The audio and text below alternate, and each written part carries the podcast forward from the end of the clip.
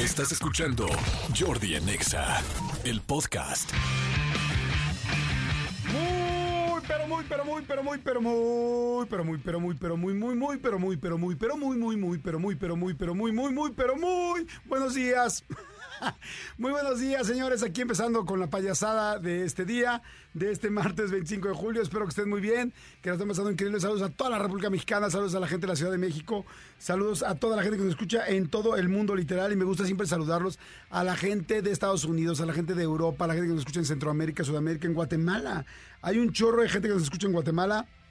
Bienvenidos, pero bueno el grosso, la gran parte de personas, radioescuchas, compañeros y asociados de este programa eh, son de la Ciudad de México y del Estado de México. O sea, digamos que como un 70% de la gente que escucha ese programa son Estado de México y Ciudad de México. Así es que muchos saludos. Muy buenos días. Espero que estén muy bien. Espero que estén pasando increíble que tengan un excelente, excelente, excelente martes. Manolito Fernández, buenos días, amigo. ¿Cómo estás? Bien, amigo, bien contento de verte, saludarte, contento. ¿Alguna vez has vivido en el Estado de México o toda tu vida has sido chilango, chilango? Eh, no, fíjate que no, no he vivido en Nunca has vivido de México. Pero he estado muy cerca porque mucha gente y muchos amigos míos viven en, en la zona de la Herradura, en la zona de este de Camachalco, este, porque Santa Fe, que es, es la esquinititita de Estado de México y Ciudad de México. Bueno, no esquinitita, pero hacia allá ya, ya se abre. Sí, de, hecho, la herradura por ahí, Tecamachalco, ya llega un momento en que ya literal es, después de este puente, ya es Estado de México, Exactamente, exactamente. pero sí. tengo muchos amigos que viven en el Estado de México.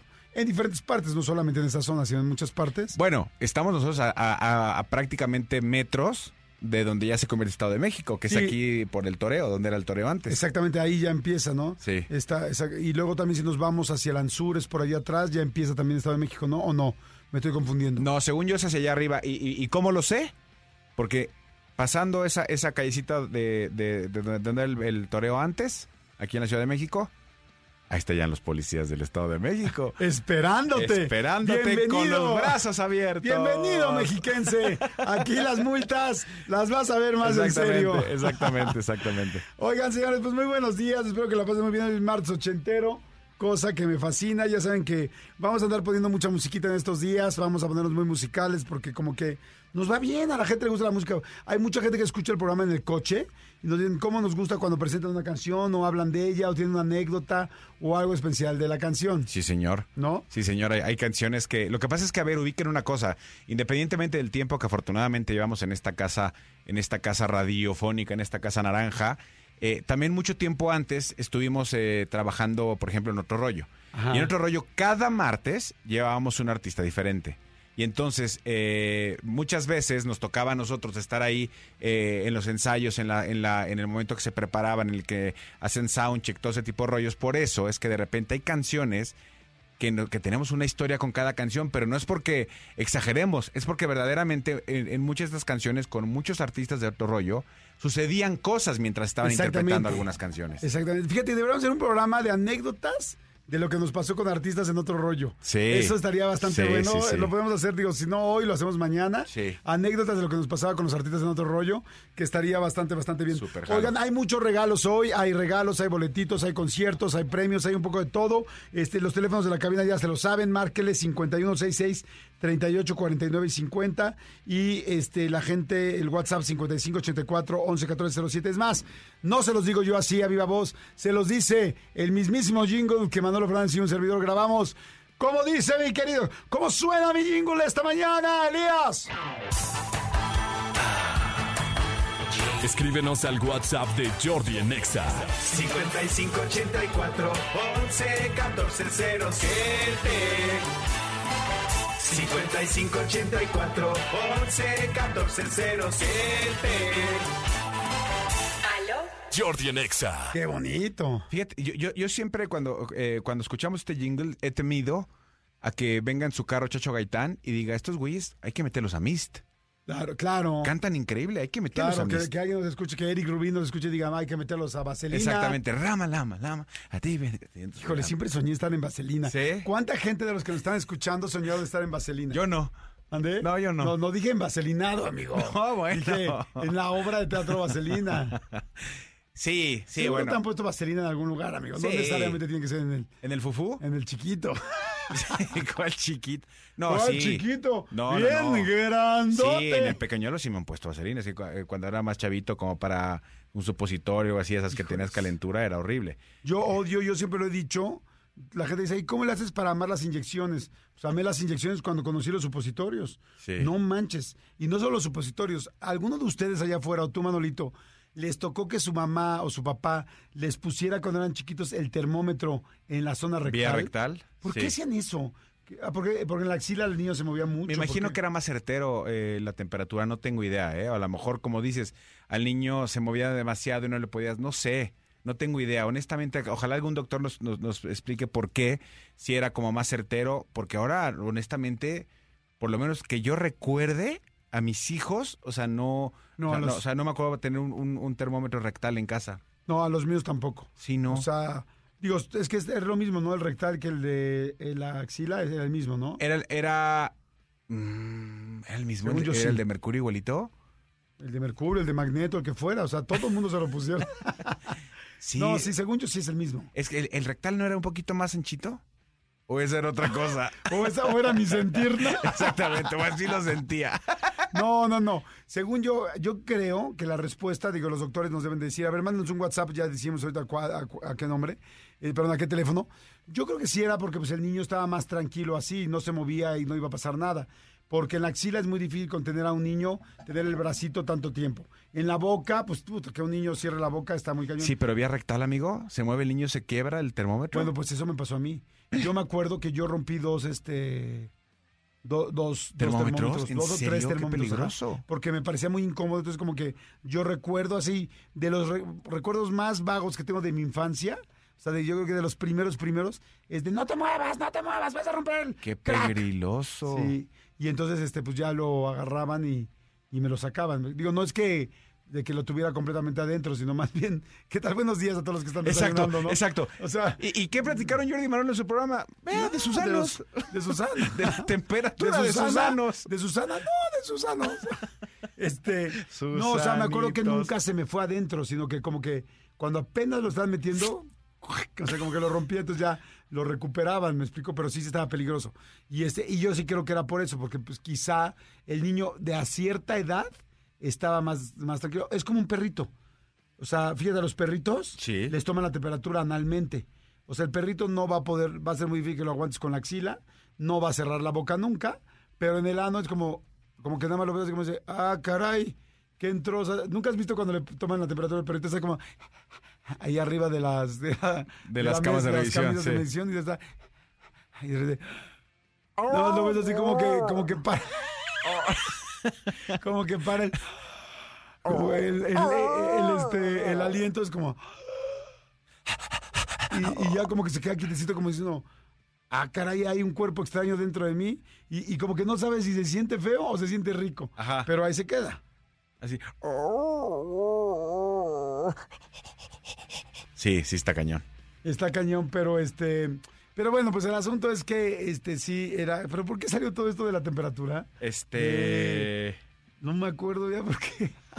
Ah, no, no, sí, porque, porque me decías que sí, que, de- de- que siempre has querido estar en Vaselina, porque éramos buenos Ah, cantantes sí, para el no, jingle, vaselinado. que sí estaba en, vaselina- en vaselinado, y te dije que sí cuando me ponían un supositorio, supositorio, y luego el termómetro, y luego hablamos de nuestros este anicetos. A ver, ya hablando de Vaselina, a ver, hay canciones buenísimas de Vaselina que todo el mundo se sabe.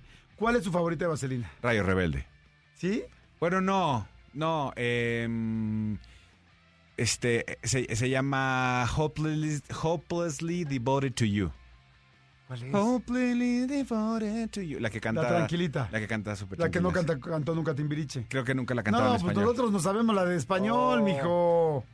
Aquí se sabe la de español. La de, ¿cómo? eh, ah, hay un ratón muerto en la Ah, clase. ese se llama... Ay, medley. De clase. En nuestra secundaria nacional. A ver, yo estoy entre dos. A mí me gusta muchísimo Freddy, mi amor, no, no es cierto. a mí me gusta mucho. Iremos juntos, evidentemente, Sí. que es como que, pues, el himno de Vaselina. Pero a mí hay otra que me gusta más, que se llama Flechado Estoy. Oigan, sí, por cierto, empezó Vaselina. Empezó Vaselina, que empezó el 13 de julio, El ¿no? 13, sí, vayan Hace- a verla ya. Hace una semanita. Exactamente, lo platicamos y, y la verdad vale mucho la pena que la vean. Está eh, como como prácticamente todo lo que hace Alejandro Go, está brutal, está Sí. increíble. Ya lo, lo platicamos la semana pasada, lo dijimos, está muy buena. Y este, pero bueno, a ver, ya vamos a poner Iremos Juntos, ¿no? Pues sí. Pues sí, ya sí vamos a poner varias, pues que van, venga, iremos juntos. A ver, ese sí es el himno de Vaselina, pero con Timbiriche, porque la de inglés, que tú te sabes, amigo, no a todo el mundo. nos- together like Rama, Lama, Lama, No, marcó nuestra generación. eh, esta, eh, la, la vaselina de Timbiriche marcó nuestra generación, Sí. 100%. Eh, no sé incluso si fue la prim- el primer musical que vi en mi vida. Ahorita estoy cayendo en cuenta porque yo toda la vida cuando me dicen, ¿cuál fue el primer musical que viste en tu vida? Yo siempre digo eh, Cats, aquí en el, en el Silvia Pinal. Pero ahorita que lo pongo, me, me pongo a pensar, no. Antes vi a, vi a Timbiriche en los televiteatros en Vaselina. Ok. Entonces sí, creo que sí es el primer musical que vi en mi vida. Oye, pues bueno, ya este, ya nos super clavamos con Vaselina ahorita en la mañana. Quiero platicarles muchas cosas de lo que es hoy, de martes 25. Ya dije efemérides, ni dijimos este las eh, reflexiones. Que vamos a decir las reflexiones de estos días, pero, pero las vamos a poner en medio del programa, mi querido, si estás de acuerdo, mi querido este, que- Cristian. Este, gracias, corazón. Eh, nos está trayendo el cafecito. Oana, ¿qué significa Oana ahora? Familia y la familia nunca te abandona y te traiciona. Y la Nunca. familia trae café. Y la familia trae, Trae café. café. Trae café en el mejor de los momentos, en la mañana. Muy bien. Oigan, no manchen. Ya llevamos un chorro el primer bloque. Me pasé, me pasé. Discúlpame. No, no se hace eso. No se hace eso. Nos pasamos de, de, de bloque. Este, Luego, ¿por qué te andan poniendo vaselina? y las canciones. Se te está Ah. diciendo, pues ponte buzo, mijo. Sú- Súmale nueve. 9999. Nueve, nueve, nueve, nueve. Ah, no, pues ahí sí ya no. Ahí cambia. Sí, o sea, pero no es el más, o sea, no es que sea un récord tampoco, güey.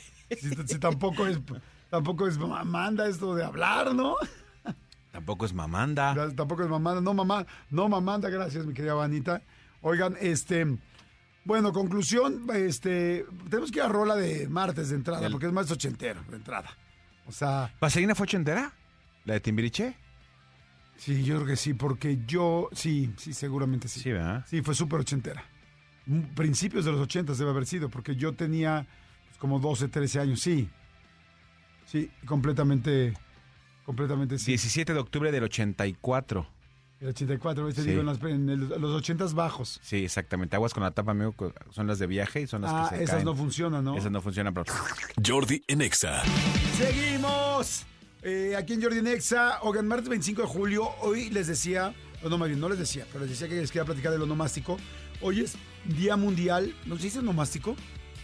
Hoy es Día Mundial de la Prevención de los Ahogamientos. ¿Pero eso sería nomástico? No.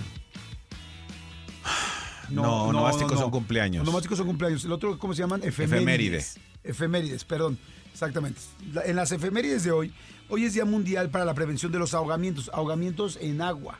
Ok. Y yo sí les quiero decir en serio que tengan pero muchísimo cuidado con el rollo del agua y de, y de y del mar y de meterse a las albercas y todo eso. Yo tengo unas historias realmente de terror. Creo que de las cosas que siempre me han eh, preocupado es este asunto de, de tener cuidado con los hijos y con el agua. Ya les había platicado que alguna vez yo me ahogué de chavito, se lo he platicado varias veces, ¿no? Sí. Pero te platiqué lo que me pasó después O sea, que no te ahogaste, sino que estuviste como Sí, o cerca sea, que de... estuve a punto. O sea, yo de chavito, para acabarles pronto, se los digo, este, cuando tenía, que sería como 10, 11 años, o sea, 10, 11 años, sí, 10, este, estábamos en Ixtapas y Guatanejo y estaba con mi primo Alejandro, y digo, no les voy a platicar toda la historia porque ya la he platicado, pero solamente les voy a decir una cosa importante. Estábamos ahí y entonces mi tía, pobrecita, pues mi tía tenía que subir por una cosa de mi hermana, de mi prima más chiquita y tenía que subir al baño, creo que estaba haciéndose del baño, no tengo idea. Entonces dice, acompáñenme al, al cuarto. Los dos niños de 11 años, bueno, yo estaba más grande, quizá yo 11 y mi, y mi primo 9, y me dice, este, acompáñenos arriba. Y yo, no, no, no, los dos, no, no, no. Y no, es que no, no se pueden meter al agua. No, nos, nos vamos a meter. Bueno, prométanme que no se van a meter al mar. Y pues bueno. Este, A un niño le dices, prométeme eso y es al revés. Exactamente. Y el asunto es que ella se subió a llevar a mi prima al baño o no sé qué. Y nosotros cumplimos con nuestra promesa. Pero fíjate, un niño pues nunca piensa más allá en las cosas que hicimos. Nos sentamos en la resaca. Ya ves que cuando llega el agua, o sea, bueno, nos, llega, nos sentamos en la orilla, perdónenme, en la orilla, orillititita, o sea, muy cercano a la, al camastro, y ahí llegaba el agua, y ya sabes que de repente llega el agua, y entonces cuando se, se va a la resaca, está muy chistoso porque estábamos sentaditos y parecía como que nos estuviéramos moviendo en el piso. ¿Así se llama, amigo, resaca? Sí, No sabía, no sabía. sí, la resaca es esa, es el regreso Ah, O sea, agua como corrientita que, va. Oh, no sabía que se llamaba resaca. Ay, qué chistoso. Sí, no, no, no. Sí. Para mí resaca era la cruda. Eh, sí. ¿Será, será, que tiene que ver, con- o sea, como que te regresa eh, parte de, de- de la borrachera de ayer? Por eso dice, tengo resaca. Pues puede ser que sí. Ah, no sabía que se llamaba Y así. de hecho creo que en inglés se llama, se dice havoc. No estoy seguro. Resacation. No, havoc. A ver, H-A-B-O-C, ¿qué significa? Estoy eh, nada más como para checarlo. Havoc. H-A-B-C. H-A-B-O-C, creo, ¿eh? Este, pero bueno, en fin. Ahorita, ahorita en lo que llegamos. El asunto es que, este, Estragos. sí, estragos. Ah, pues sí, como resaca. Ujú.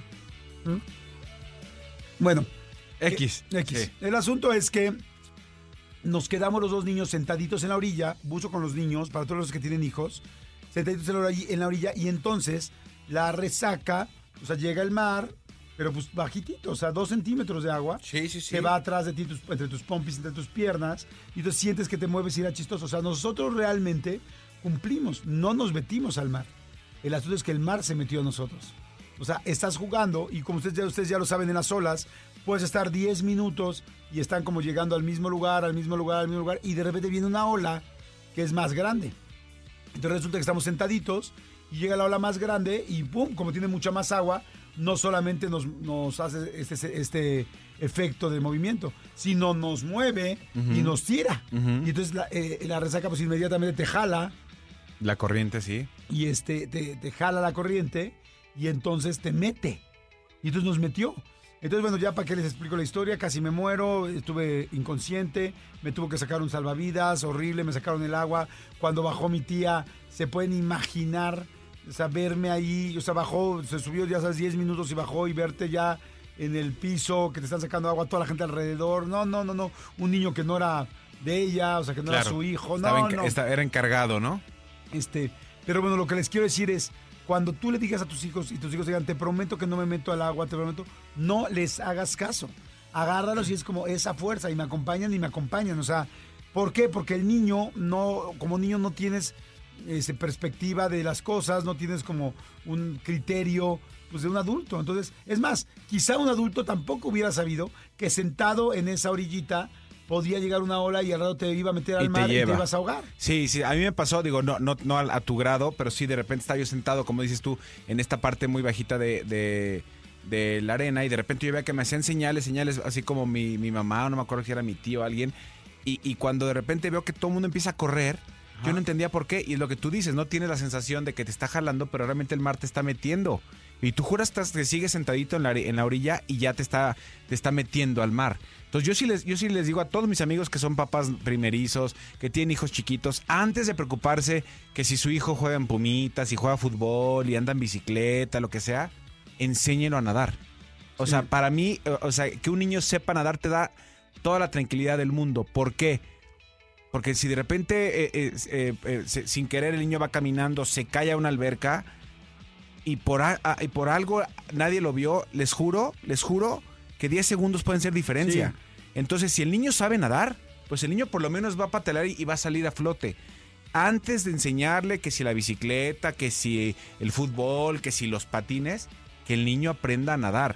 Obviamente, si pueden pagarle una clase y que aprenda bien a nadar, está increíble. Pero si no, ustedes, enséñenlo a flotar, enséñenlo a nadar para que el niño sepa defenderse y ya luego, poco a poco, el tema del mar, que el tema del mar es todo un tema completamente diferente. ¿eh? Y a mí la verdad me da pavor el mar, o sea, sí es, sí es muy delicado y hay que tener muchísimo cuidado. Y más ahorita que estamos en verano, que ya lo vimos desde hace 14 días, este, va- mucha gente va a ir a la playa, mucha gente va al mar, mucha gente va a albercas. Yo cuando digo, no le quites la vista a tus hijos cuando estés en, cuando estés en una alberca, o sea, que luego estás comiendo y te volteas y empieza, la gente empieza con el drink, el papá o la mamá con la cervecita, el tequila, atrás, tras, tras, tras, y de repente ya no volteas y no volteas a ver a tus hijos, porque el otro día escuché a un amigo que me dijo una frase que dije, qué peligro, me dijo, ah, pues nos fuimos a la pla- nos fuimos a la ciudad, a, a la casa de Cocoyoc, no tengo idea dónde, Sí, a la casa de campo.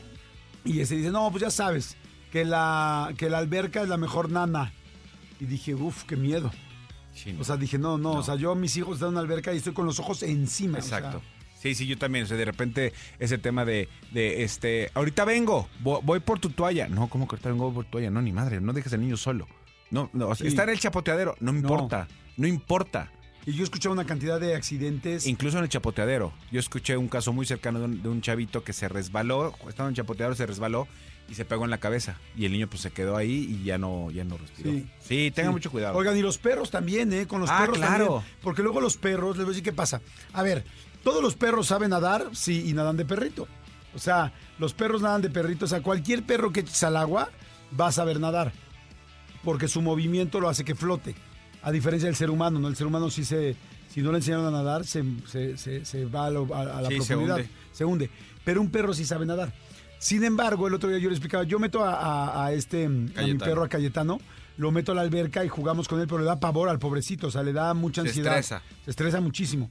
Entonces yo como que, pero yo lo he ido enseñando últimamente a agarrarlo de abajito del pecho y para que vea, pero ¿sabes qué le enseñó? Por dónde está la salida de esa alberca. Claro. Porque el asunto es que el perro se cae, se le da, le da ansiedad y entonces de repente empieza a, a nadar hacia un lado donde pues no hay orilla, o sea, donde no, donde no está fácil No hay subirse. salida, claro. Entonces, este, pues un perro, por más que sepa nadar, deja a un perro así 15 minutos, se cansa y se, Se muere. cansa, sí. O sea, un perro con la ansiedad, con tal, haciendo así, desesperado.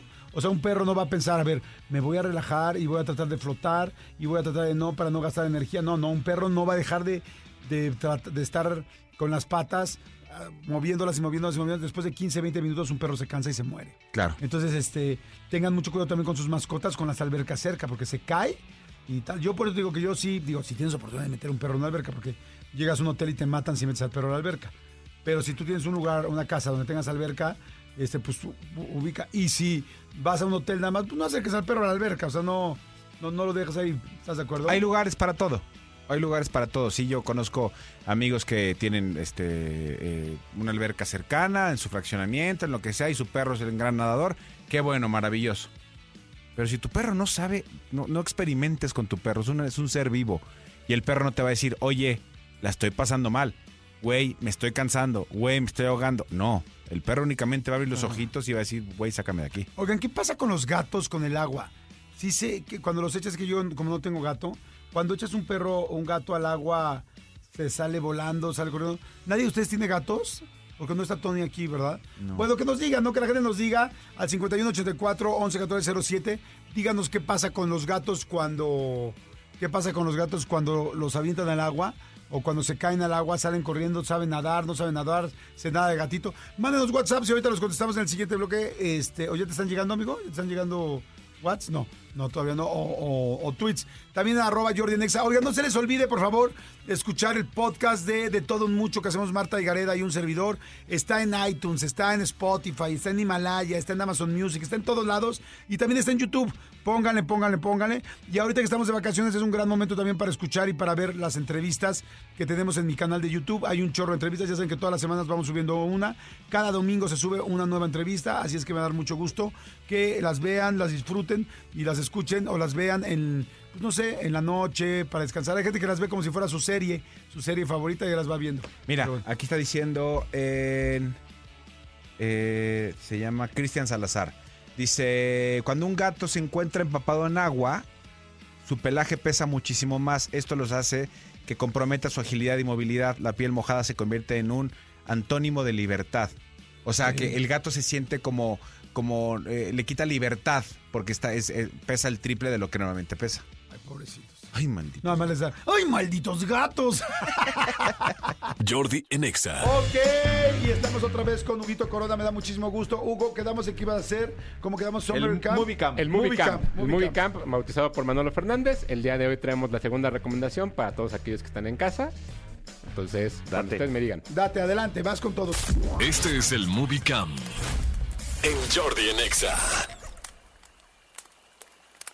Ya hemos hablado de la recomendación de hoy, ya la hemos hablado, ya la hemos platicado, ya hemos este, conversado cuando se estrenó la primera temporada, cuando se estrenó la, la película en cines, cuando se estrenó la segunda temporada, cuando se estrenó la tercera temporada. Ya hemos hablado de ello. Sin embargo, yo sé que muchas veces no hay tiempo y no pueden anotar todas las recomendaciones de las que hablamos, pero justo en Netflix se estrenó la segunda temporada de Demon Slayer, este anime que revolucionó la forma en la que todo el mundo se acercó a los animes o a la animación japonesa y que habla la historia de un chico, Tanjiro, Tanjiro Hamado, que es un niño el cual su hermana, el cual, cual sufre, digamos, un ataque de unos demonios y matan a su familia. Sin embargo, su hermana menor, eh, Netsuko, queda viva, pero está transformada en un en una especie de demonio. Entonces, Tanjiro tiene que buscar la forma de encontrar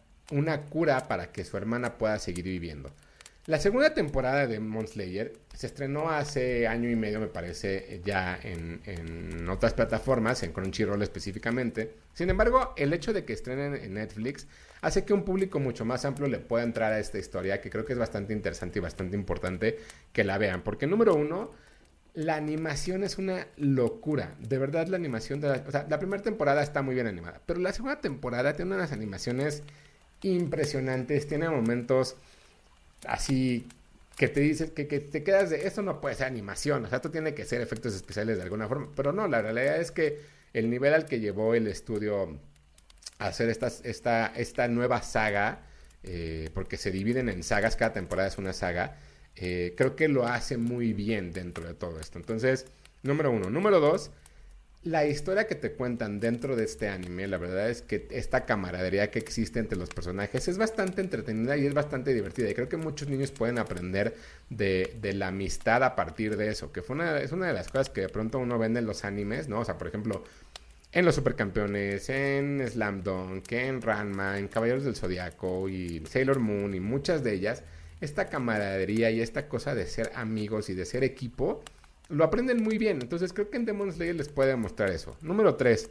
Hay momentos catárticos donde yo lloré. Hay unos momentos, sí, yo lloré. Hay unos momentos en los cuales eh, te hace llorar esta, e, este, esta historia. Hay un capítulo especial en esta segunda temporada, hacia el final, que te hace conmoverte de una forma impresionante entre Netsuko y Tanjiro. Y creo que son el tipo de cosas que de pronto no, no no te esperas de un anime, ¿no? Entonces creo que puede ser bastante interesante que, que, la revisen por ahí. Si bien ustedes nunca, o nunca han visto anime, o nunca le han entrado, o creen que es algo que es justo para niños, exacto. Creo que pueden encontrar una forma en la cual conectar con sus hijos y, y hablar de estos temas y hablar de la violencia y, y que ellos entiendan que las películas, que las series, que todo esto hay un nivel en el cual está bien visto pero no está bien hacerlo. Entonces creo que de pronto estas conversaciones son importantes e interesantes. Creo que Demon Slayer puede llevar más allá esta plática. Y evidentemente, como son dos temporadas, bueno, ya sí, son dos temporadas en Netflix ahorita. Si les gusta, pueden contratar con Chirrol y ya ver la tercera que se estrenó este año. Este. Y eso al final también causa que muchas cosas de pronto vayan avanzando para que ustedes puedan entrarle al mundo del, anime, ¿no? Entonces, Demon Slayer está en Netflix las primeras dos temporadas. Véanla. Esta es la recomendación del día de hoy. Este es el Movie Cam en Jordi en Exa. Ok, segunda. Bien. Segunda recomendación, muy buena, muy, muy buena, me, me, gustó. Este, pues para que estén pendientes, ¿no, Manuelito? Anotada. Anotada. Anotada, ya dijiste todo, ya dijiste dónde se ve. Muy bien, todo muy bien, soy, amigo. Soy experto en esto. Perfecto, sí, me imagino. ok, gracias, Hugo Corona. Tus redes, por favor. Sí, arroba tushai en Twitter y Hugo Corona en Instagram. Perfecto. Jordi en Exa. Seguimos, seguimos aquí en Jordi en Exa. Oigan, y me da muchísimo gusto tener a uno de los colaboradores de este programa. Él es familiólogo. Estoy hablando de Oliver Chávez, que viene directamente de Guadalajara y que hoy afortunadamente está aquí con nosotros porque siempre disfruto mucho cuando está aquí en la cabina. Miguel Oliver, ¿cómo estás? Muy bien, Jordi, un placer estar contigo y siempre compartir esto con las personas. Algo que les deje un mensaje, que los lleve a la acción, que los lleve a moverse y generar una vida más sana, más saludable. Creo que de repente el mundo ya está un poco complicado, hay que hacernosla más ligera, más fácil para eh, estar en plenitud y también con nuestros seres queridos, ¿no? Nuestras relaciones más cercanas. Completamente de acuerdo. Y ahorita que dices eh, plenitud, eh, una de las cosas que está pegándole muy duro a la plenitud de muchos mexicanos, por lo pronto este país que nos escucha, es el asunto de las parejas y del divorcio. Claro. Cada vez hay más divorcios. Ya hoy lo extraño es escuchar que una pareja sigue casada después de tantos años. ¿Cómo? ¿20 años? ¿Cómo? 22 años. Y ahí es la- lo impactante. En las escuelas, este, el raro es ahora el niño que, su- que sus papás están juntos. Claro. ¿no? Y ya es muy normal conocer a alguien que ya tuvo un matrimonio. Pero este asunto del divorcio creo que le pega muy fuerte a los niños. Yo tengo ahorita dos amigos que están a punto de divorciarse y lo que los detiene es el asunto de los niños. Y no saben qué hacer y están preocupados y les da miedo lastimarlos o hacerlo mal. Y me encanta entonces si hoy podemos platicar de este tema que es qué evitar eh, en un divorcio con nuestros hijos, qué, cómo los protegemos, cómo los cuidamos, cómo los blindamos. Claro, y, y, y aquí pasan muchas cosas muy interesantes eh, que a veces ni siquiera nos damos cuenta que lo estamos haciendo, pero lo subimos al ring a nuestros hijos.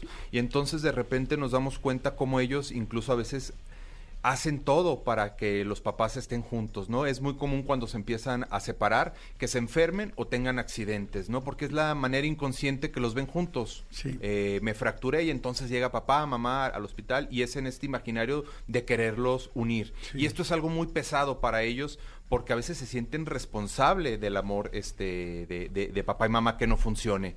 Dos cosas muy importantes que tenemos que ver es uno... Perdón, hace- como pregunta, si empieza a hacer eso tu hijo, yo tengo dos personas que les pasó eso, que empezaron como a somatizar la situación y, y el ni- la niña cada rato era al hospital, otra vez se siente mal, tal, y era para verlos juntos. Bueno, así lo leíamos. ¿Qué Claro. debes de hacer como papá? Eh, uno es quitarles esa responsabilidad. Justo comentándoles estas dos cosas que creo que son vitales. Uno es se acaba el vínculo de la pareja, ¿no? No nos divorciamos de los hijos, siempre te vamos a amar, vamos a estar contigo. Y número dos, no es tu culpa, porque pareciera que esto a veces no lo tomamos en cuenta, claro que sabe que pues en diario estamos discutiendo papá y mamá, pero en ellos, y no saben la cantidad de hijos que, que me cuentan esto, es que yo creo que se, se están separando por mí, por mis calificaciones, porque muchos de las peleas que tenemos en la pareja tiene que ver con la educación de los hijos, ¿no? Uno que sí me da el permiso, otro que no, y entonces yo pienso que yo soy el que provoqué eh, esa situación, ¿no? Aunque tenga que ser un tema de adultos, y entonces sí dejar muy claro esto, siempre te vamos a amar, vamos a estar contigo,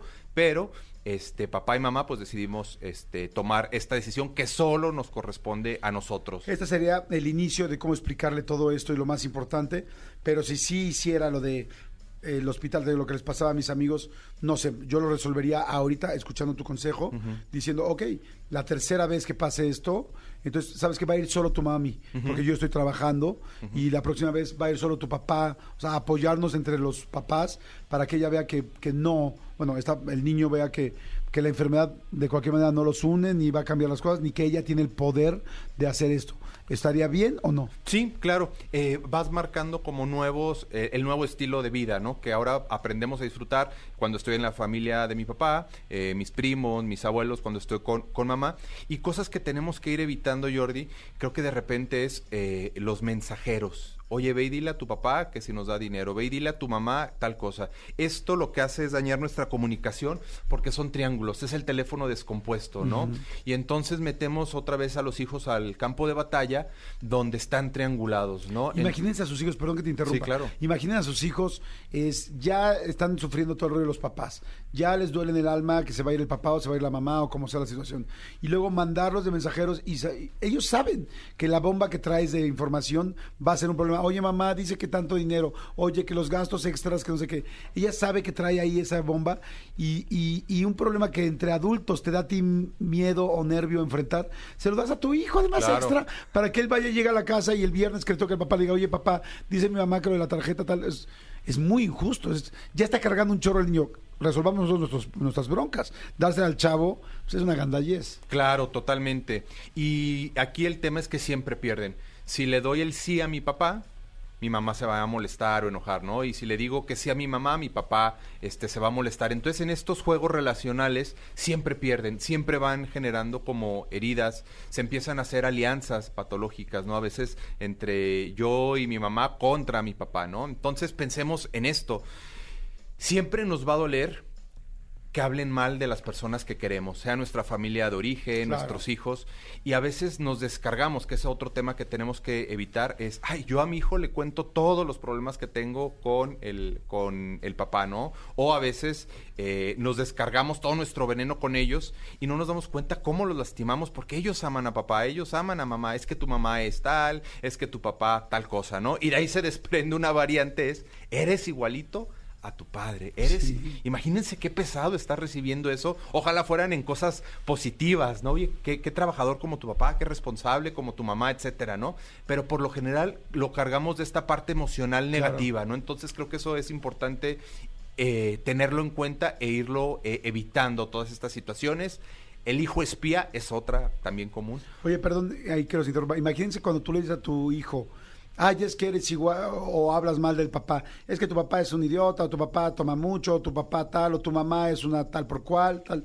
En el fondo le estás diciendo a tu hijo, a tu hija, que tú también eres así. O sea, que tu hijo también es así, porque al final tú como hijo eres parte de tu papá y de tu mamá.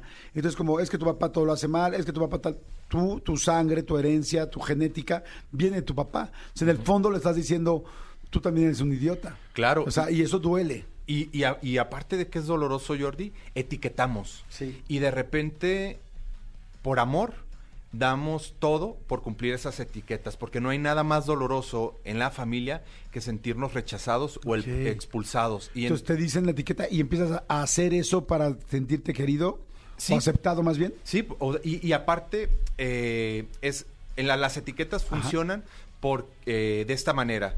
Siempre todo, nunca nada, como las generalizaciones. Entonces, si decimos siempre eres irresponsable, eres igual a tu papá, eres irresponsable, pareciera que está en mi ADN y esto imposibilita el cambio, ¿no?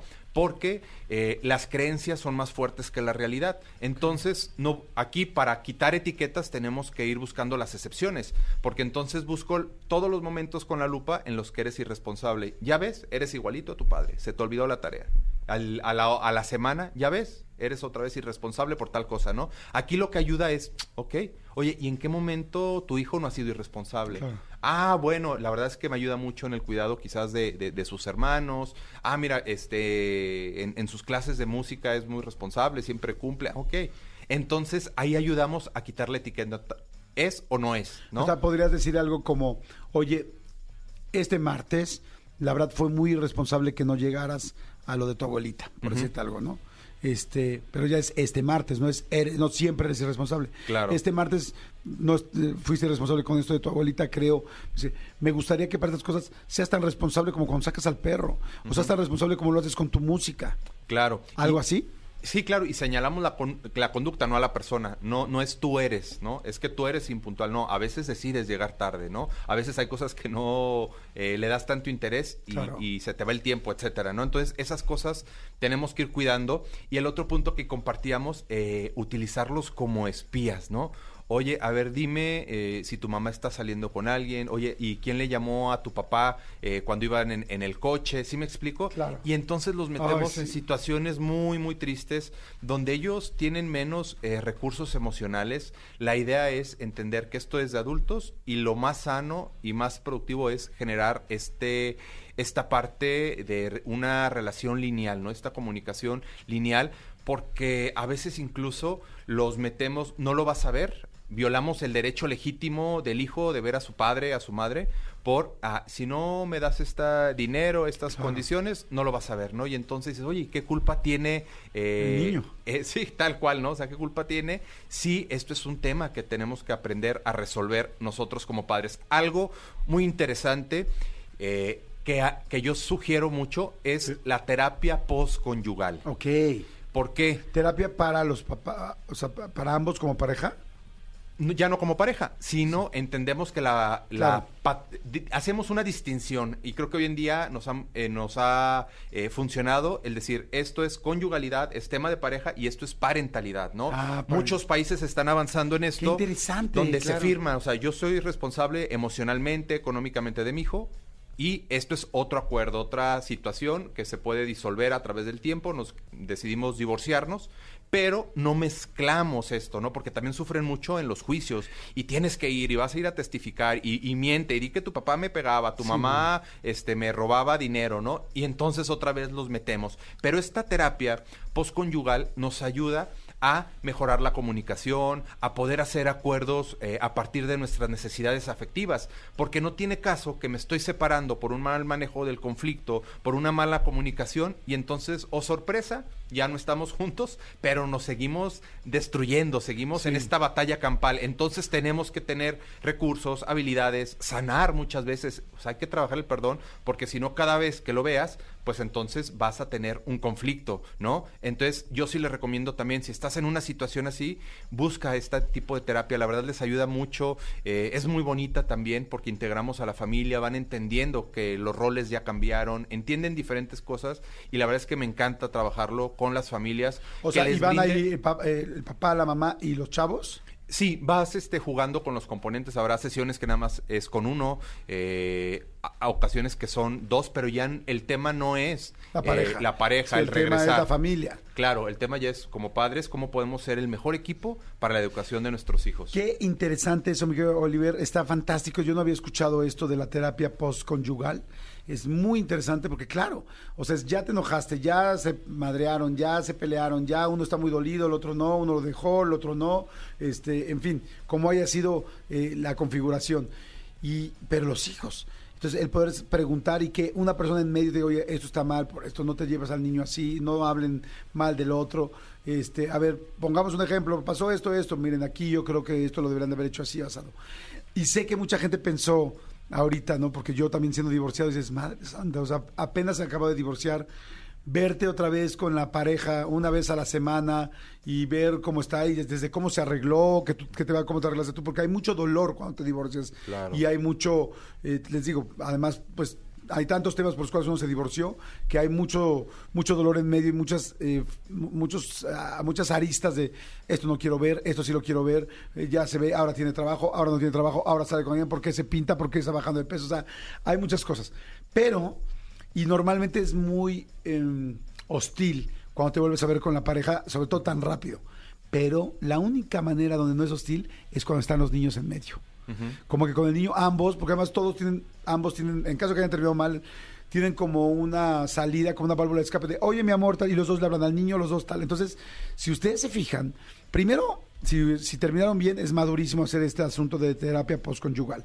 Pero segundo, si no terminaron tan bien y los niños están en medio, en la terapia va a ser muy interesante, porque tampoco nadie se va a querer pelear ni de hacer el ridículo en la terapia en frente de sus hijos. Claro. Entonces, va a poder, vamos a poder tomar decisiones más inteligentes y quizás escuchar mejor al terapeuta.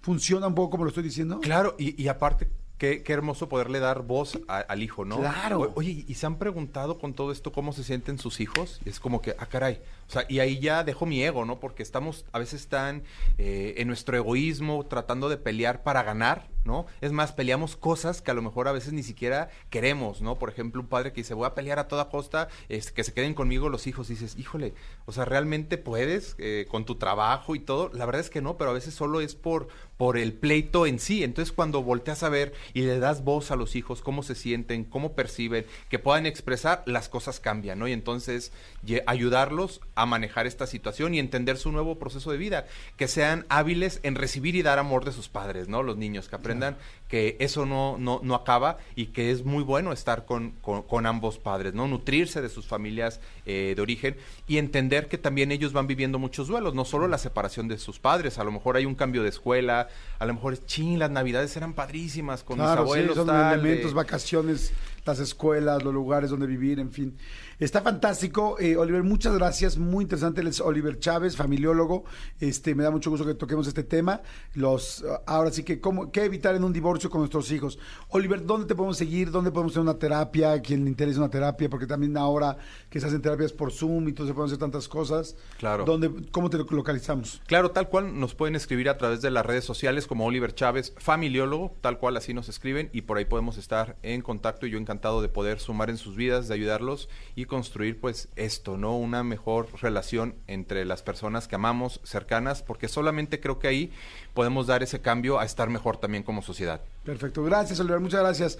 Señores, no le cambien, acuérdense que este programa tiene podcast, así es que si ustedes quieren volver a escuchar esta entrevista con Oliver, muy fácil, hoy en la tarde o mañana ponen eh, Jordi en Exa y en cualquier plataforma digital, en Spotify, en la que sea, y va a salir la entrevista con Oliver Chávez y la pueden compartir, volver a escuchar, poner atención, hacer apuntes, lo que cada quien quiera. Claro. Gracias, muchas gracias, mi querido Oliver. Jordi en Exa. Expedientes X. Porque hasta los temas más irrelevantes merecen ser comentados. Jordi Rosado en Exa. Señores, seguimos aquí en Jordi en Exa y como ya es tradición, el expediente X está entrando con nosotros. Está entrando y está entrando bien como mantequilla, como dicen, como cuchillo con mantequilla, porque como nos gusta. Manuelito Fernández, ¿qué ha pasado? ¿Qué onda? Como un cuchillo. Ahora sí, No es que estaba micro. el micro. Estoy todo güey. Amigo, ¿cómo estás? Eh, este expediente que te quiero contar, híjole, creo que va a ser de suma de sumo interés para mucha gente, eh, incluyendo y empezando por nosotros. Qué bueno, de entrada para saberlo, para conocerlo. Amigo, tú que has viajado y que tú que conoces y, y- y vas por el mundo y eres un este, eres un, un- una, una Sibarita, persona- amigo, digo, digo eres un sibarita, eres un sibarita. Bueno, dicen Ah, no, algunas amigas. sibarista. Sibarista, es que yo trabajaba este, vendiendo café. Soy un sibarista. A mí me dijeron unas amigas este, tuyas que eras sibarota, no, no sibarita. Eh, eh, Sabes que hay muchos restaurantes eh, temáticos en, en- en muchas partes de- de- del mundo. Hay restaurantes, este, sobre todo en Las Vegas. Bueno, no sobre todo. En Las Vegas, este, tú hablaste de, de, por ejemplo, los de Japón, que, has- Sí. que hemos platicado con muchas veces. Pues te quiero contar que va a abrir un nuevo, una nueva cafetería en, en Suiza. Bueno, la cosa es que, eh, ¿qué necesitas? Cosas muy sencillas. Necesitas un gusto por el café. Hay muchos tipos de, muchos tipos de café. Solu, este, soluble, qué güey. Este, eh, fuerte. sí. Fuerte, débil, Ese, imagínate, o sea, eh, eh, café soluble. No, no, no. Pesado, ligero. Exacto. No, pero sí, o sea, Aguado. hay, hay café fuerte, hay Sí. café este más intenso, tal, tal, tal, muchos. Dos, necesitas este un, un dispositivo electrónico, una tableta, un tal, tal, tal, tal, tal, para hacer la reservación. Ok. Necesitas meterte, porque, en esta, porque eh, a diferencia de las cafeterías normales, aquí tienes que elegir muchísimas cosas. ¿Qué café vas a tomar?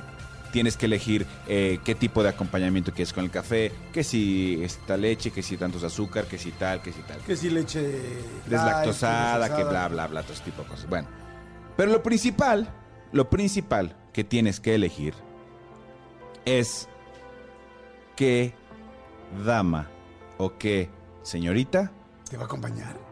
te va a hacer un felatio mientras tomas tu café. No es cierto. Un felatio es sexo oral. Sexo oral. Sexo oral es un Huawei. Me impresiona que no pusiste aplauso. Amigo, este cafete, esta cafetería en, en Ginebra, Suiza, se llama Café Felatio. No es cierto. Es el nombre, exactamente. Este, tienes una, tienes una, una, eh, un catálogo de sexoservidoras que están en el lugar. Eh, entonces tú eh, te haces tu reservación, Jordi Rosado, eh, 16 de octubre, para mi cumple, Ajá. tal, tal, tal. El café me gusta así, así, así, así, así, así. Y next, next, empieza a buscar y te enseñan a las niñas, bueno, a las, a las Órale. chavas, a las sexoservidoras que trabajan en este lugar. Entonces dices, esta, ¿está disponible? Sí.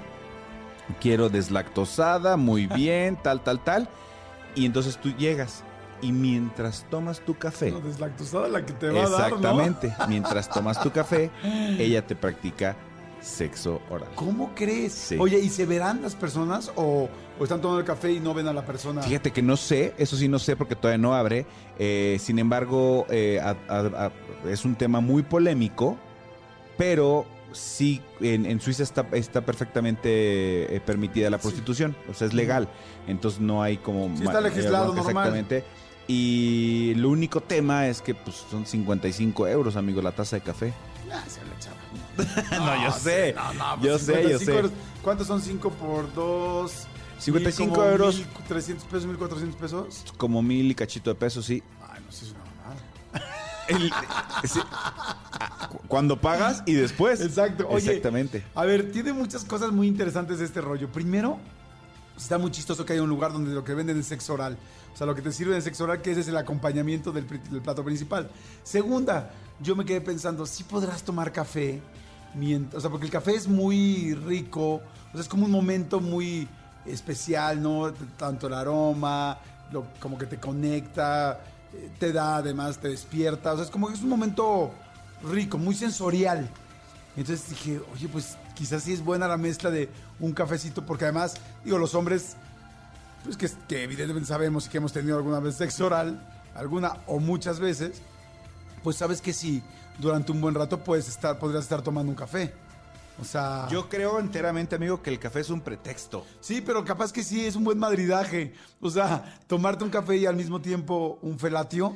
Yo capaz creo que, oye, sí. qué buena mezcla. Yo creo que sí. Y si dices tú que para ti el café es una experiencia sensorial, pues qué mejor experiencia sensorial que esta, ¿no? O sea, la verdad, eh, habrá que ver si, si el shot de la cafeína, la adrenalina de, de- de estar teniendo eh, sexo en ese momento, eh, porque seguramente, o quizás, no, no quiero decir seguramente porque lo desconozco, pero quizás una de las reglas es a lo mejor eh, tú no puedes tocarla, por ejemplo, tú has tomado tu café en lo que tal. Ahora, divertido o original eh, sería, bueno, original ya es este, es- este onda, pero algo que, se- que sería muy original es que, como tú dices, puedas estar departiendo con más gente, eh, ya sabes, una mesa alta y por abajo está sucediendo eso y mientras tú estás viendo a los ojos a las otras personas tomando su café. O sea, la verdad es que no sé cómo sea, te prometo que en cuanto haya, en cuanto haya Imágenes. imágenes voy a, te voy a conseguir, pero bueno, pues si, si piensan ir después del verano a, a Suiza, capaz les toca esta cafetería que se llama El Café Felat. Siempre han dicho que Suiza es buenísimo para la leche, ¿no? O sea, Sí, sí, me preocupa que también para el chocolate, amigo. Eso sí no me Ah, eso no seas otra cosa. Eso sí, eso sí no me Oigan, gusta. pero ¿saben que estaría muy chistoso? Yo creo que tienen que poner una regla de que, no sé, 40 segundos antes de terminar ya no tomes café, porque si no les va a haber un chorro de ahogados. O sea, porque... Y luego con el café ahí, madre santa, va- se va- va a cruzar. O vas a todo escupido. Y escupes todo el café.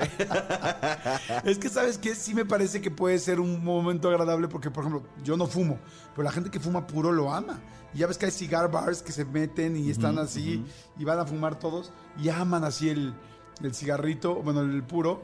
Pues capaz que igual puro y eso, pues es como, no sé, es como si a una mujer le hacen un facial y al mismo tiempo le están haciendo un cunilingus. Sí, o, o- o- o- o la mujer le está haciendo un facial y al mismo tiempo tiene Amazon de, de shopping, ¿no? Exactamente. Es como doble placer. Exacto, como doble, juntar dos placeres. Está interesante, Está, ¿eh? está interesante. Mira, yo, yo, yo te propondría que, que, que igual va- vayamos únicamente Vayamos. por el tema de investigación. Sí. ¿No? Pero fíjate que yo sí lo, yo sí me tomaría un café ahí. O sea, ya hablando en serio. No, yo también. Diría, güey, está chistoso. O sea, como para probarlo, sería divertido. Yo ¿no? también, yo también. ¿No? Y me imagino que obviamente las, las señoritas, las sexoservidoras que trabajan ahí, pues seguramente deben tener todos los estándares de calidad. Claro, y no meten diente. Exactamente, No. diente. No, pero no. además lo más importante que ellas estén de acuerdo con lo que están haciendo. ¿me explico? Sí, es, es su chamba. Al final del día es, es un tema consensuado y es su chamba. Sí. Exactamente. Jordi en Exa. Seguimos, seguimos aquí en Jordi en Exa y me da muchísimo gusto eh, recibir, eh, pues aún es la primera vez que vamos a platicar, pero me da mucho gusto platicar con él porque tiene un nuevo sencillo que se llama Maldivas que me encantó, está muy bueno, muy rítmico, tiene una parte además como pues no rapeada, pero como una parte donde es así como más seca, como que quitan la música y, y se oye la voz. Ahorita les voy a poner, se llama Maldivas, está buenísimo. Este es su disco debut, es la segunda vez que, que tiene ya un sencillo muy bien colocado. De hecho, este sencillo de Maldivas está en los primeros 15 eh, de, pues, de- los conteos que tenemos en este país. Y me da muchísimo gusto recibir a mi querido Diego Cuevas. ¿Cómo estás, Diego? Jordi, muchas gracias. Qué, Qué bonita gusto, qué gusto presentación. No, muchas gracias. Gracias por recibir, por recibirme aquí con mi música y para mí es un honor estar en tu programa. No, hombre, me, me encanta y además me parece padrísimo que estés empezando pues una carrera está empezando públicamente, porque pues, estudiaste eh, música, fuiste a, trabajar, a estudiar también en Berkeley, este, has hecho como varias cosas, llevas toda la vida, eh, tu mamá es Aida Cuevas, o sea, vienes de un pues de una herencia genética completamente artística, ¿no? Pues mira, ¿qué, qué te digo? La verdad nací en una familia totalmente musical. Pues sí, es que todos. Sí, es- desde que tengo uso de razón, este, escuchábamos a, a mi mamá cantar. Mis hermanos también son músicos todos, ¿no? Entonces, todos nos dedicamos a la música. Mi tío también, claro. Todos nos dedicamos a la música. Y crecer en una familia así, que todas las fiestas eran bohemias, que, que acompañabas a, mi madre a los programas de televisión siempre en domingo, la acompañábamos eh, eh, en giras en Estados Unidos eh, y siempre estar detrás de un escenario, ¿no? Entonces ibas aprendiendo, ibas pues desarrollándote en este medio musical, ¿no? Que para mí es precioso. eh, muy difícil, obviamente, estar vigente, estar creando, estar siempre a la vanguardia. Pero bueno, es lo que más me gusta, cantar. Yo soy eh, concertista en piano, eh, en música contemporánea, esa es mi carrera. Ok. Eh, mi mamá siempre me dijo, te tienes que preparar con todo. Pues, saqué mi licenciatura como tal. Y bueno, estoy presentando este primer álbum como solista, del cual me, me llena con muchi- de muchísimo orgullo, con canciones eh, inéditas, canciones de mi autoría, junto con grandes amigos también compositores. Y bueno, esta canción que es Maldivas, que me encanta, que desde el momento que la empezamos a componer y a producir, me llenaba el corazón y feliz del resultado que está teniendo en todo el país, gracias a Dios. Sí, la verdad me parece muy bueno. Ahorita se las vamos a poner, ahorita que nos platique Diego un poquito la historia de Maldivas. Te quería preguntar, cuando uno se vive en una familia así, ¿no? Porque además, normalmente los que son cantautores me platican de estas familias súper bohemias y de las reuniones. Yo digo, ay, qué ilusión. Yo nunca tuve una reunión bohemia en mi casa, nadie agarra ni, o sea, no hacen música ni con la taza, así, tic, tic, tic, nada, nada, nada. Entonces, como que jamás hubo una bohemia en mi casa. Pero imagino que crecer así, querer dedicarte a la música, ¿en qué momento decides, voy a sacar mi álbum? O sea, ¿lo dudaste, no lo dudaste? Dijiste, quizá yo nunca me quiero dedicar, eh, quiero nada más componer o quiero ser solo concertista o sí quiero probarme. ¿Cómo fue? Te- Mira, eh, hace unos 10 años yo saqué un dueto con mi hermano que se llamaba Rodrigo y Diego, que sacamos canciones propias, de los dos nos escribíamos juntos, nos encantaba en ese entonces Sin Bandera, ¿no? Que traíamos Ah. influencias musicales muy fuertes de Camila, de ellos, y empezamos a hacer un dueto, nos empezó a gustar, ahí fue cuando salí públicamente a conocernos, eh, pero bueno, en un dueto, ¿no? Pasaron años, mi hermano se dedicó a producir, yo me quedo un poquito a la deriva, empecé a componer mucho, pero ¿sabes qué? Yo creo que llega, llegó el tiempo, llegó el tiempo que me siento eh, maduramente, tal vez en, en mi mejor etapa, tanto musical, creo que mis letras hoy las aterrizo mucho mejor, creo que encuentro mejores melodías.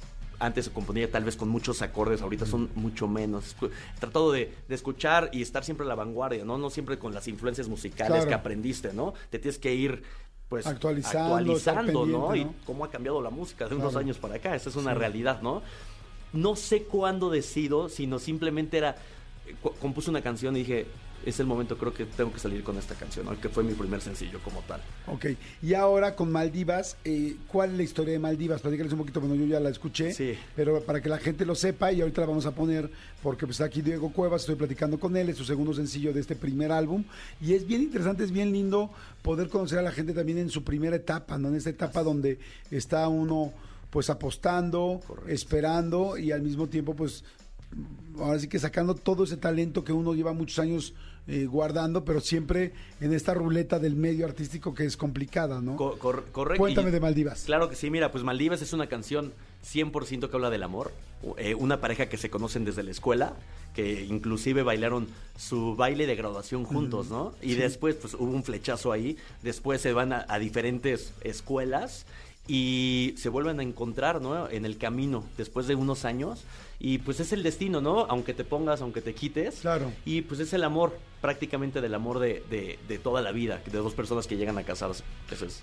O sea, todos los amantes de Facebook, de, de los recuerdos en Facebook, de los recuerdos en redes, Sí, de, las, de los viajes, de, perdón, de los viajes, de las reuniones de generación. Así es, así este, es. Que te encuentras con alguien y o te ves a alguien y, ay, y tu cuenta de Instagram y luego ahí el mensaje directo, porque ahora ya no se tiene que pedirle teléfono a nadie. Eh, eh, ya pides todo el Instagram. en redes. Correcto, pide- hoy pides el Instagram, Porque sí. antes pedir el teléfono era más atrevido, porque era como me va a marcar. Claro. Pero ahora decir como, ¿cómo estás en Instagram? Instagram es como solamente te voy a ver o a marcar.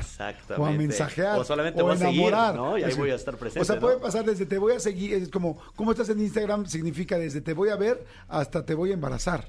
O sea, o sea, tiene todo ese rango Así y es. vamos a estar unidos por siempre. Así y, es. este, y aún divorciados tendré que pasarte pensión. o Así sea, es. así es el parámetro hoy de cuál es tu Instagram, ¿no? Correcto, es el parámetro hoy y muchas canciones hablan de eso, sobre todo Maldivas. Justo metí palabras claves, ¿no? Como Instagram que te reacciono, pongo desde que te reacciono hay esa conexión, ¿no? Entonces ya todo es de reaccionar a la historia, Claro. mandar un corazoncito. Entonces de eso trata, bueno, ¿Por qué el se llama amor. Maldivas? Mira, ¿sabes qué? Creo que cuando empiezas una relación, que empiezas a enamorarte, estás ilusionado, para estar más tiempo con la persona, pues quieres hacer un viaje, ¿no? Ajá. Entonces pensamos en Maldivas simplemente por pensar en un lugar lejano, afrodisíaco, de los mejores lugares del mundo. Fue nada más por eso, chicos. Me gusta mucho. Ya la bajé en este momento en mi lista de mis me gusta. Eso es todo. Ya la tengo aquí como Maldivas. Este, me gustó también que tiene la, bueno, evidentemente lo primero, ¿no? El ritmo, la música, pero me gusta también cómo integra las palabras como muy actuales, ¿no? Serie, quiero decir la serie, la nueva serie, el nuevo capítulo de la serie Tu Vida, el soundtrack, soundtrack de la vida o sea, también. hay, hay como, me gusta, inclusive la palabra galán, que antes, digo, uno piensa en galán y piensa en Mauricio Garcés, pero en realidad hoy se dice como, es tu galán, ¿y qué significa ser tu galán? Claro. Bueno, aquí significa todo, por lo que le está pidiendo, ¿no? O sea, pero, pero en la vida hoy ser galán es como darse con alguien, ¿no? Es como se dieron. Y luego los papás este, me preguntan, bueno, los papás más tradicionales, porque yo también soy papá, pero no tan tradicional, me preguntan, güey, ¿qué es eso de que mi hija se dio? Y yo, madres, le digo, pues es un paraguas muy amplio.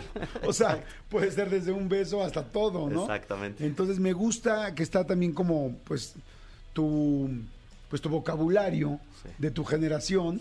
Y, y- pero al mismo tiempo está muy rica porque pues la promesa de lo que, de lo que está pasando entre ellos dos es como algo pues que no tiene que no tiene edad ni que no tiene etapa que, bueno, que no, que no tiene generación sino que es algo de la vida no Exactamente, pues te agradezco mucho tus palabras, Jordi, que acabas de escribir la canción. Increíble y escuchar tu, tu crítica para mí es padrísimo escucharla, muchas gracias. Y también trae influencias musicales, ¿no? De lo que yo crecí, yo, yo crecí con Erwin and Fire, escuchando, mi mamá nos ponía eso, de hecho. Erwin and Fire, escuchábamos a Whitney, escuchábamos a Michael y me encanta el pop. Creo que trae un ritmito con el bajo sobre todo, tra- eh, trae una melodía bastante con un hook muy padre, ¿no? Entonces, unas guitarritas también que sacamos idea de Black or White de Michael Jackson, en verdad las tratamos de plasmar para acá. Entonces, creo que es una mezcla entre lo actual, entre lo de toda la vida, que hizo muy buena combinación, ¿no? está muy rica ahorita te veía que estás pues evidentemente al haber estudiado música te veo así marcando el bajo tum tum tum tum en las entradas las salidas todos los remates este y ahorita que dijiste este sí o sea ahorita que dijiste With on Fire Sí. pensé rápido en la intro de September Claro. y sí, tiene ese beat, o sea, pero es que sí tienen un estilo.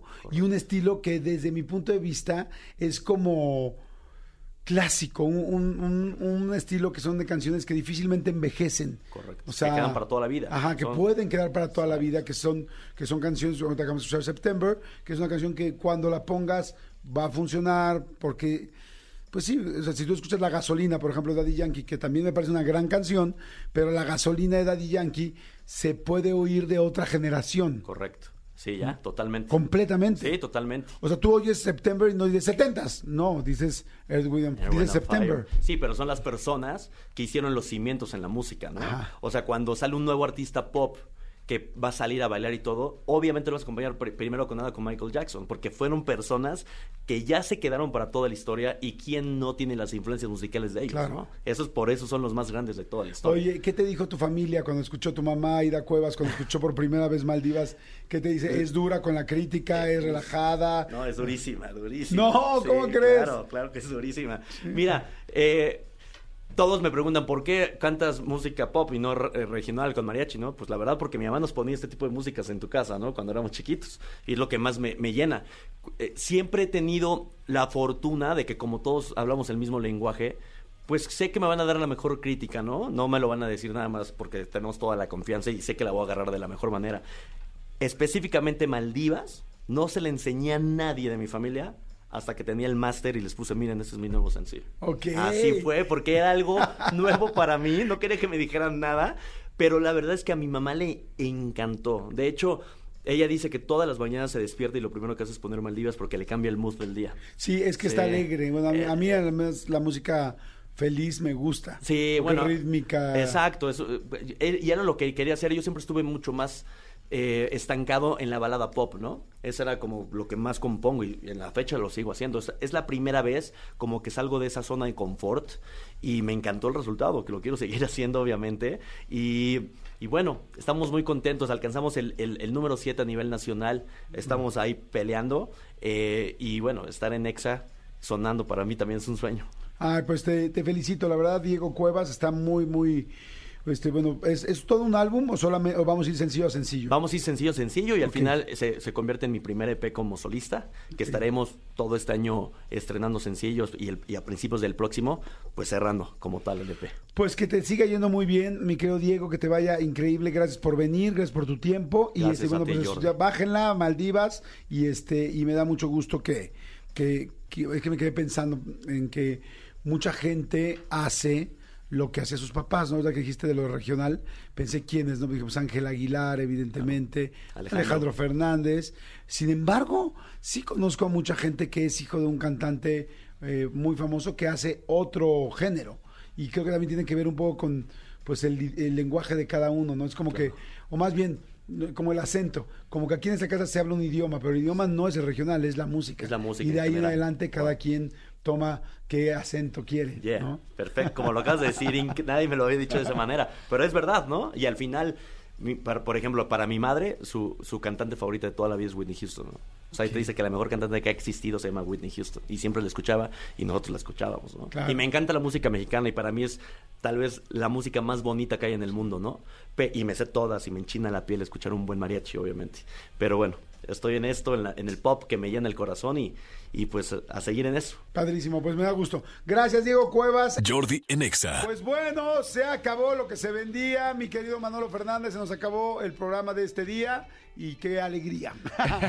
Hiciste versos sin esfuerzo. Exactamente. Aplausos, Aplausos, aplausos. aplausos. Sí, gracias a toda la gente que nos escucha. Gracias por estar con nosotros pendientes. Mañana tendremos otro programa. Recuerden que mañana es un día muy especial. Y no se pierdan de las redes sociales. Ahí estamos también dándole al tiro. De las redes sociales de XFM. Y recuerden descargar la app de XFM que les va a dar este a ganar muchísimos boletos tal y van a poder escuchar Exa de cualquier parte del mundo. Exactamente, escuchen la app, bueno, más bien bajen la app de eh, XFM y utilicen porque funciona para muchísimas cosas, no solamente para escuchar el programa en vivo, lo que quieran. Hay muchas, muchas opciones que tienen muchas herramientas. Bueno, nos escuchamos mañana miércoles, que ya es mitad de la semana.